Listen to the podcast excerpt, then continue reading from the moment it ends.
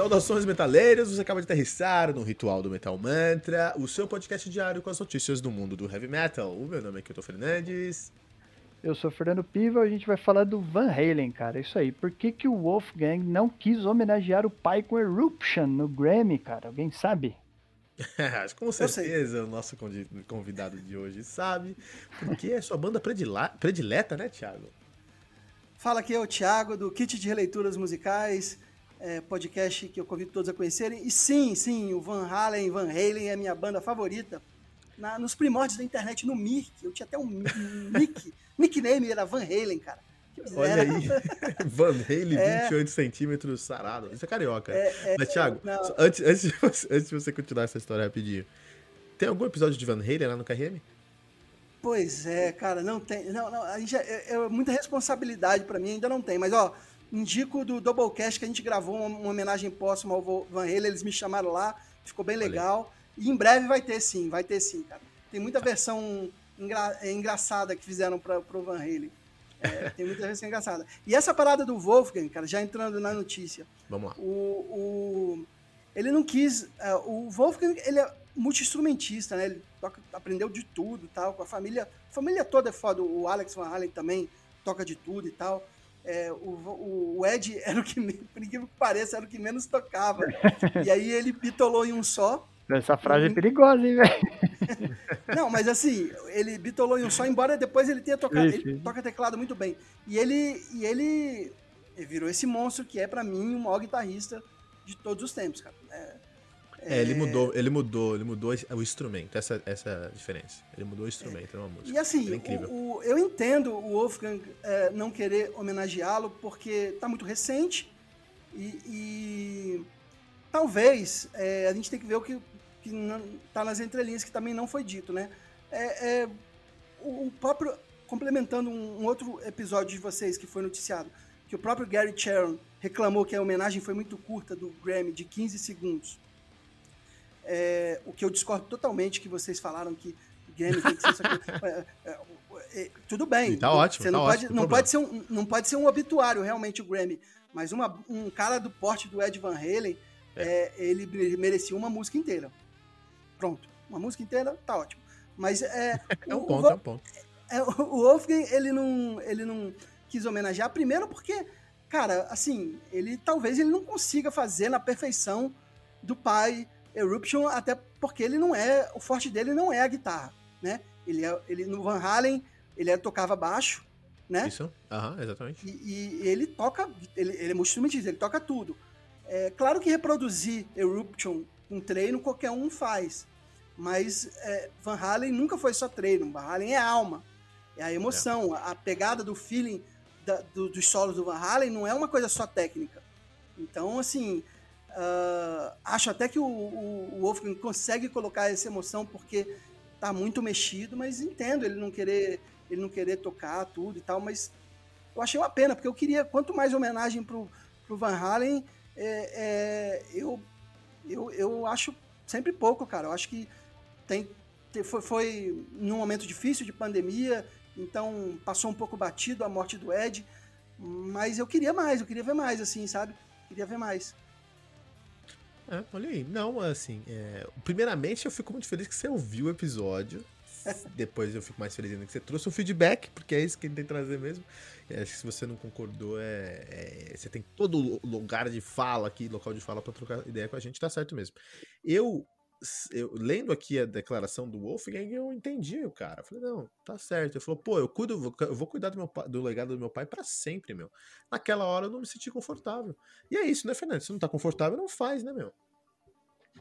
Tinha que. É, não sei como que os caras combinam essas paradas aí, né, também, tipo. É... Como, que, como que eles abordam esse, esse, esse tipo de coisa para ter uma discussão, porque é isso, o cara não tá confortável com o legado do pai, que não é qualquer um, cá entre nós, né? É, e, não tem que fazer realmente. E, e eu acho, eu inclusive, sei, cara, que ele. É. Acho, inclusive, que ele vai cuidar muito bem do legado do pai, vai, vai trabalhar muito bem, porque ele já estava envolvido com, com, com, com o Van Halen, ele era integrante do Van Halen. Então não vai ser uma coisa que o cara pegar e. Ah, eu. O, o Alex é tio dele, né? Então existe toda uma boa relação aí. Eu, assim, houve uma polêmica na entrada dele, porque a entrada dele significou a saída do, do Michael Anthony, que era um baixista da, clássico do Van Halen, né? Mas aí tem a treta com o Samiaga, que o Michael Anthony é muito amigo do Samiaga e foi e meio que foi uma divisão, metade do Van, do Van Halen ali tá lá em outra banda que vai, cada hora o Samiaga faz uma, mas tem um pouco isso, né? Tem várias tretinhas, tem várias tretinhas. Nepotismo. E, é, pois é, falaram isso, nepotismo e tal. Eu concordo com os dois. Eu concordo com quem achou foda tirar o, o Michael Anthony para botar o filho. E eu, por outro lado, cara, o cara já estava com câncer, já, já, já sabia que não tinha uma imensidão de vida pela frente. Pô, e é um, um, sonho tocar na banda que o cara consagrou com o próprio filho, sabe? Deve ser um puta de um sonho realizado. Pro, foi um puta de um sonho realizado pro Ed. Então, também, no início eu condenei, sabia? Depois eu entendi pra caralho. É, são dois momentos, né? Eu acho que não, é, tipo assim, se você tem um. Você precisa de um músico competente, falando de empresa, né? Músico competente. Eu vou trocar o meu baixista porque o meu não dá mais. O Kilton, no caso. eu toco baixo, toco baixo. E aí vou colocar o meu filho, porque ele é o melhor baixista para a minha banda nesse momento, ok. Agora vou colocar o meu filho porque. Mas aí tá. Né, tipo, vou pôr meu filho só porque é meu filho, e aí a, a qualidade da banda não é a mesma. E às vezes não é nem só reproduzir músicas do passado, né? Os integrantes eles fazem parte de uma coisa, né? De produção é. de álbum, de enfim. Sim, é, a alma da banda, né? Porque é. o Van Halen tem muito isso um, também, né? Porque traz o, o filho para O Michael Anthony sempre foi o elo mais fraco tecnicamente do Van Halen. Mas é. Mas ele era. Ele é por que, que, ele era mais. Por que, que ele era o elo mais fraco? Porque o Eddie Van Halen tava ali do lado, cara. A, a ah, barra tava muito alta. Ser fraco, né? O Alex Van Halen também. E os vocalistas, os dois também cantavam muito. Então. Isso, é, então a dos, barra tava muito alta. É, exato. Ele não é um. um mal, um, não é um baixista ruim. Mas você vê, se você vai passeando pela discografia do Van Halen, você acha poucos solos de baixo, sabe? Em outras bandas, o baixista tem mais espaço. É, a concorrência é alta mesmo ali, né? É, pois é. É, pois a é. barra é muito alta, cara. Eu, juro, realmente, você tem o. O Eric Van Halen mudou o instrumento, cara. Ele mudou o instrumento, ele influenciou não só o rock, influenciou vários outros, outros estilos, porque ele mudou o instrumento. E aí é um, é um, é um legado muito grande. É. Você tem. Vamos, só, quero fazer uma pergunta aí pra vocês. Você acha que tem alguém aí, algum filho que tá cuidando do legado da banda bem? Parece que o da Legião tá dando treta, o do Chorão tá dando treta também, né? Do Chorão tá dando treta? Eu vi o, o documentário esses dias aí, não falou nada. É legalzinho o documentário, inclusive. Não vi, tô querendo ver. Posso, eu, eu tenho, uma, um, tenho uma filha que eu posso elogiar que tá cuidando bem do legado. É, não cuida sozinha, mas é a Vivi Seixas, filha do Raul, que é DJ, inclusive. Gravamos com ela no KRM. Ó, ataque de oportunidade para fazer propaganda. Ah, não. eu, não, eu vou, e, e ela, e ela o, simplesmente tinha, não tinha página oficial, não tinha nada do Raul na internet, cara. Ela que começou a botar. Ela começou ah, a falar legal. Raul oficial, tudo. Porque hoje em dia os artistas permanecem na internet, mesmo pós-morte, né? Você tem. É, às vezes até a pessoa que é desavisada não sabe. Pessoas mais novas que não sabem que tal artista morreu se confundem. Você tem, tem lá uma, uma, uma arroba verificada, postando todo dia, e o, o artista já morreu. É estranho, né?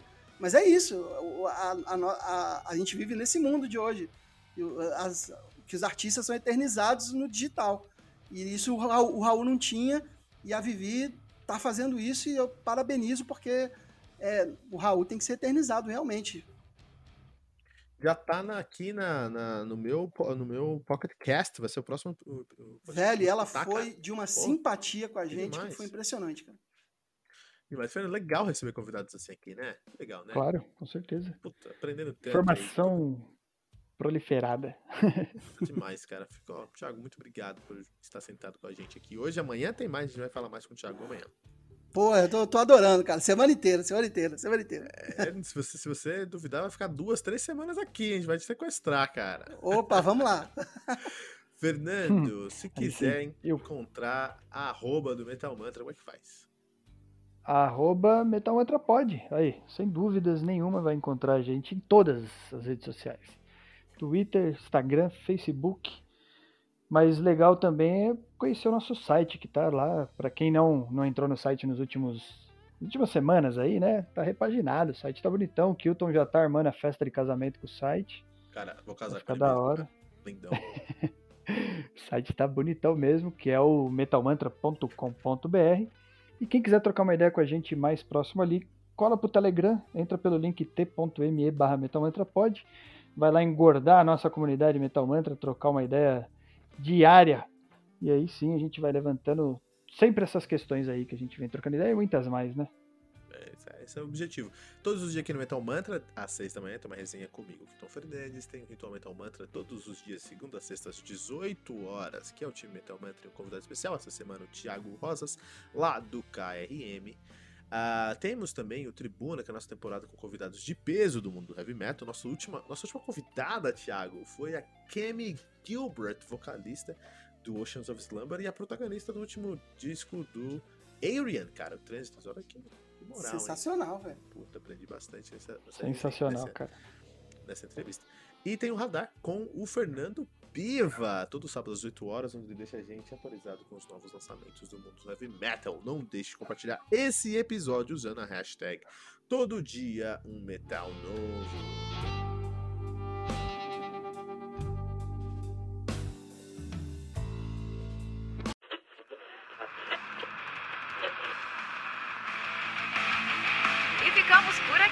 mais uma edição do seu podcast diário sobre o mundo do heavy metal. Esse é o Metal Mantra, o podcast onde o metal é sagrado. Não esqueça de deixar seu comentário no nosso site metalmantra.com.br.